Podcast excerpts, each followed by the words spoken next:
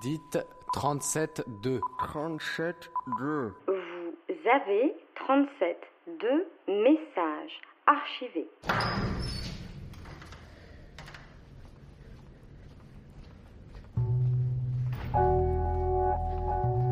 Même quand j'étais euh, très en colère contre Auroville, que j'ai quitté Auroville et tout, en France, j'arrêtais pas d'en parler. Et je disais aux gens, bon, moi j'ai mon histoire avec Auroville, ça me regarde, mais franchement, allez-y, c'est extraordinaire. Ça veut pas dire c'est merveilleux, ça sort de l'ordinaire. Ce soir, dans 37.2, je vous emmène dans le sud de l'Inde, à Auroville. Auroville, c'est une grande cité communautaire internationale dont Gilbert fut, dans les années 70, l'un des premiers habitants. Alors Gilbert, eh bien, il va vous raconter comment il y est arrivé et ce qu'il y a fait.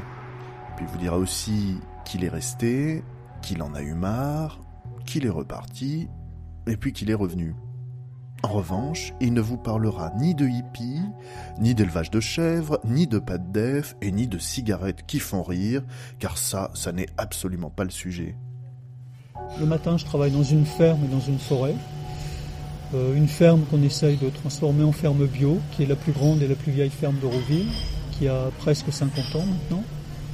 Et l'après-midi, je suis au centre des visiteurs pour faire de l'information auprès des touristes qui ont l'air réellement intéressés. À midi, j'ai mangé avec une visiteuse belge qui me disait euh, mais Auroville, vous êtes, euh, c'est une nouvelle forme de colonialisme. Et ça, on nous le balance à la figure de temps en temps.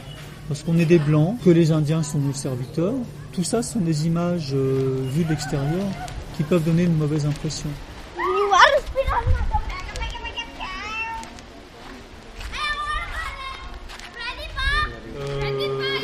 Journal interne qu'on reçoit toutes les semaines, qui s'appelle Auroville News. Et une fois par mois, il y a le compte-rendu du service des entrées d'Auroville qui dit bah, euh, telle personne, telle personne, telle personne sont admis aux nouveaux arrivants.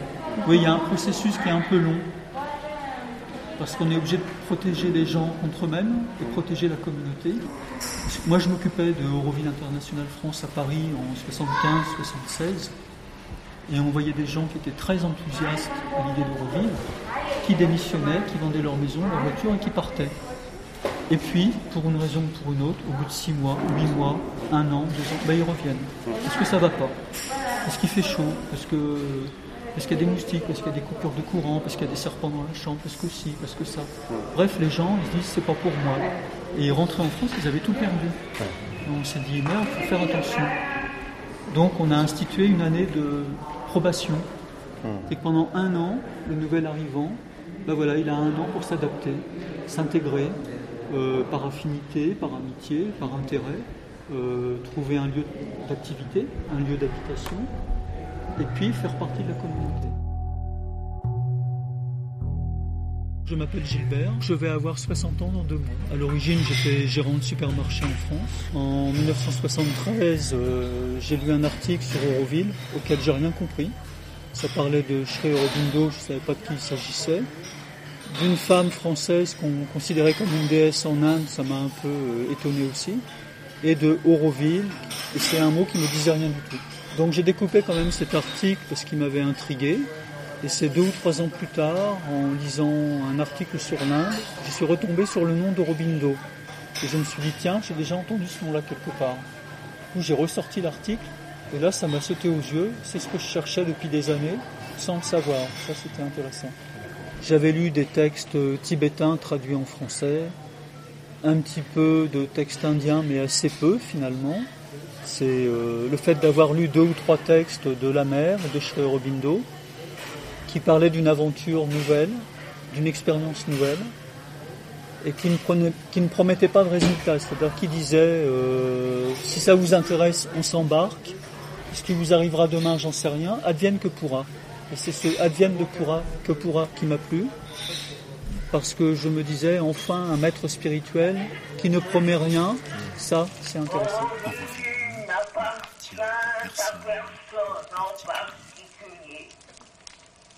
Auroville appartient à toute l'humanité dans son ensemble. Mais pour séjourner à Auroville, il faut Il faut être le serviteur volontaire de la conscience divine. Et ça me paraissait tellement extraordinaire cette aventure que j'ai pas cherché plus loin. Auroville sera le lieu de l'éducation perpétuelle,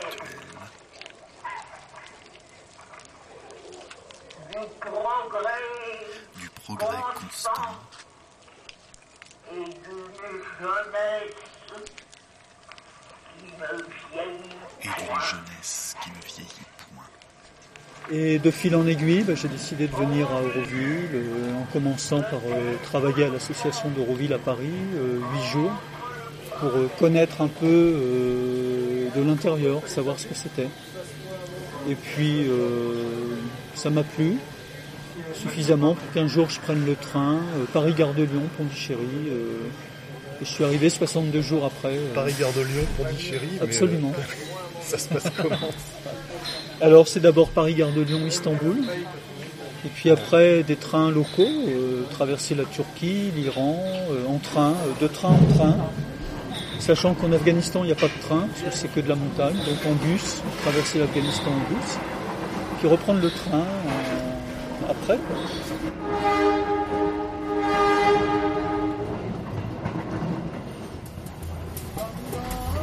Alors évidemment, il y a un décalage entre l'idéal et ce qu'on en imagine et la réalité. Donc on nous parle d'une ville internationale de 50 000 habitants là-bas quand on est en France. Et je me souviens d'avoir écrit à l'association d'Euroville à Paris en leur disant mais 50 000 habitants, ça a commencé en 68, moi j'en entends parler en 76, ça fait 8 ans que ça, ça doit être plein. Mais est-ce qu'il y a encore une place pour moi? J'ai écrit quelque chose comme ça vraiment. Euh, J'ai dit, je connais rien au yoga, mais est-ce qu'il y a encore une place pour moi? Et à l'association de Paris, ils m'ont répondu en disant, ils m'ont répondu quelque chose qui m'a beaucoup choqué, ils m'ont dit, à Auroville, il n'y a actuellement que 400 personnes. Quand je suis arrivé, euh, j'avais le contact euh, avec deux ou trois personnes que l'association de Paris m'avait donné, qui m'ont trouvé un hébergement dans une hutte très très très primitive. C'était une sorte de, on peut dire une sorte de tente en feuilles de palmier et en bambou tressé, euh, de environ 2 mètres carrés habitables, ou peut-être 3 mètres carrés habitables maximum, mais avec l'électricité. Ça m'a paru fou ça. Et puis pour le travail, ben, j'ai tourné un petit peu parce qu'il y avait, il y avait tout à faire. Enfin, ça n'a pas beaucoup changé, mais il y avait tout à faire. J'ai été comptable sur un chantier de construction pendant deux mois à peu près, alors que j'y connaissais rien. Et ensuite, à la cuisine principale d'Auroville à l'époque, je suis resté cuisinier pendant un an, matin, midi et soir, matin, midi et soir. Et puis au bout d'un an, j'en ai eu marre de faire que de la cuisine, donc euh, j'ai déménagé dans une petite ferme où on a commencé à, travailler sur des arbres fruitiers, une quarantaine de manguiers euh, quasiment centenaires, qui donnaient plus aucun fruit. J'ai fait quelques allers-retours en France parce que je m'occupais parallèlement de Euroville International France à Paris, où j'étais souvent, puis je devenais euh, qui revenait d'Euroville et qui pouvait parler fraîchement de ce qui se passait, les dernières nouvelles, etc. Finalement, j'ai décidé de venir à Euroville pour de bon en 81. Je me suis vraiment euh, euh, installé à Euroville dans une communauté qui cherchait des bras aussi. On essayait de développer euh, des techniques alternatives, on était 13 dans cette communauté qui était toute petite. On avait trois éoliennes, euh, une unité de biogaz qui permet de faire du gaz d'éclairage ou du gaz de, pour faire la cuisine avec de la bouse de vache. Et puis euh, un élevage de carpes euh, en eau douce, ça s'est bien passé quelques temps mais ça n'a pas duré. Et un petit peu de tentative de culture de spiruline aussi. C'est une algue qui contient tout- toutes les vertus alimentaires euh, nécessaires euh, qui est considérée comme la nourriture de l'avenir. euh, scientifiquement. On était vraiment les pionniers à Auroville euh, en 77-78. Et ensuite, je me suis installé avec mon épouse indienne euh, sur un terrain vague euh, qu'on nous a demandé de- d'occuper physiquement.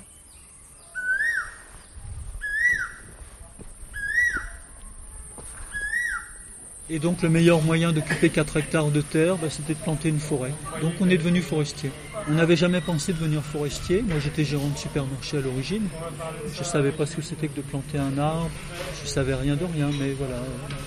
ça c'est fait.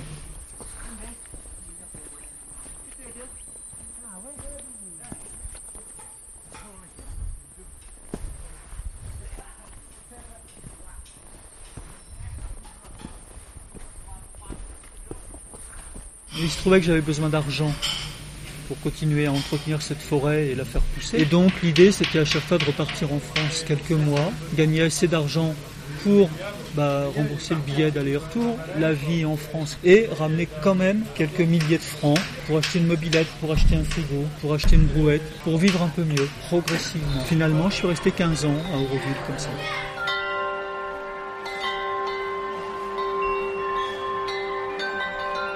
J'ai saturé un peu vis-à-vis de, de l'Inde et d'Auroville et je suis reparti en France 19 ans, sans remettre les pieds du tout ni en Inde ni à Auroville. Il faut dire que je suis rentré en France avec 1700 francs en poche pour redémarrer ma vie à zéro, après 15 ans d'absence. J'étais hébergé comme ça, de manière très aléatoire, et j'étais prêt à prendre n'importe quel métier pour m'en sortir financièrement. Donc je fréquentais beaucoup la NPE et j'ai trouvé un poste de secrétaire juridique auquel je ne connaissais rien, je ne comprenais rien au jargon juridique. J'ai suivi des cours de droit, des cours du soir de droit pendant trois ans pour comprendre ce que je faisais. Et donc euh, pendant 11 ans, j'ai travaillé dans un cabinet d'avocats.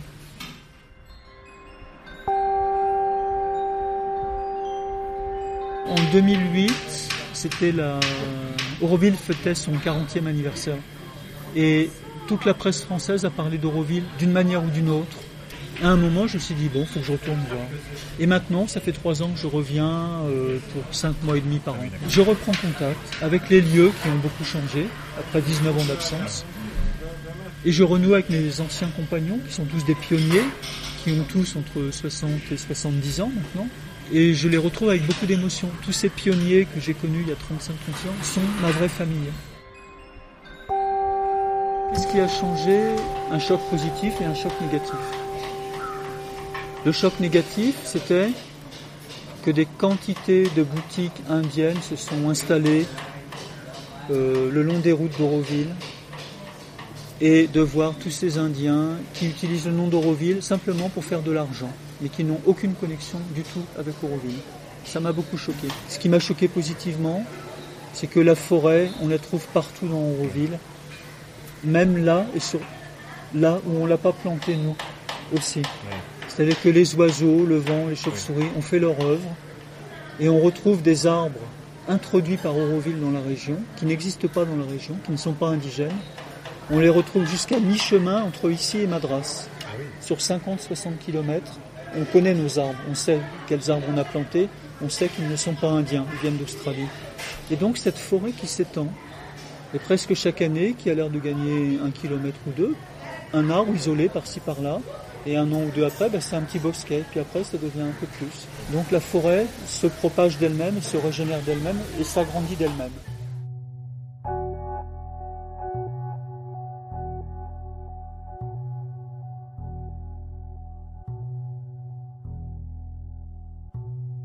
J'ai l'impression d'avoir vécu trois vies professionnelles. Oui, vraiment. Une bonne aventure, oui, riche, euh, riche d'expérience. Hein. J'ai jamais planté un arbre de ma vie en France. Ici, j'en plante 15 000. Euh, et ils sont toujours là. Je voudrais citer une phrase de Schreur Robino que j'aime beaucoup. Il dit Ne laisse pas la prudence du monde murmurer de trop près à tes oreilles, car c'est l'heure de l'inattendu. Et je trouve que je suis, qu'on est en plein dans l'heure de l'inattendu on est incapable de se dire ce qu'on va faire dans 6 mois, dans 5 ans, les uns et les autres. Moi j'ai très envie d'accompagner Euroville jusqu'à ses 50 ans, c'est-à-dire en 2018, c'est bientôt. J'ai envie d'être là et de me dire voilà, j'ai accompagné ce projet de près ou de loin, les deux, de près et de loin, jusqu'à ses 50 ans. J'ai envie d'être là, j'ai envie de voir ça.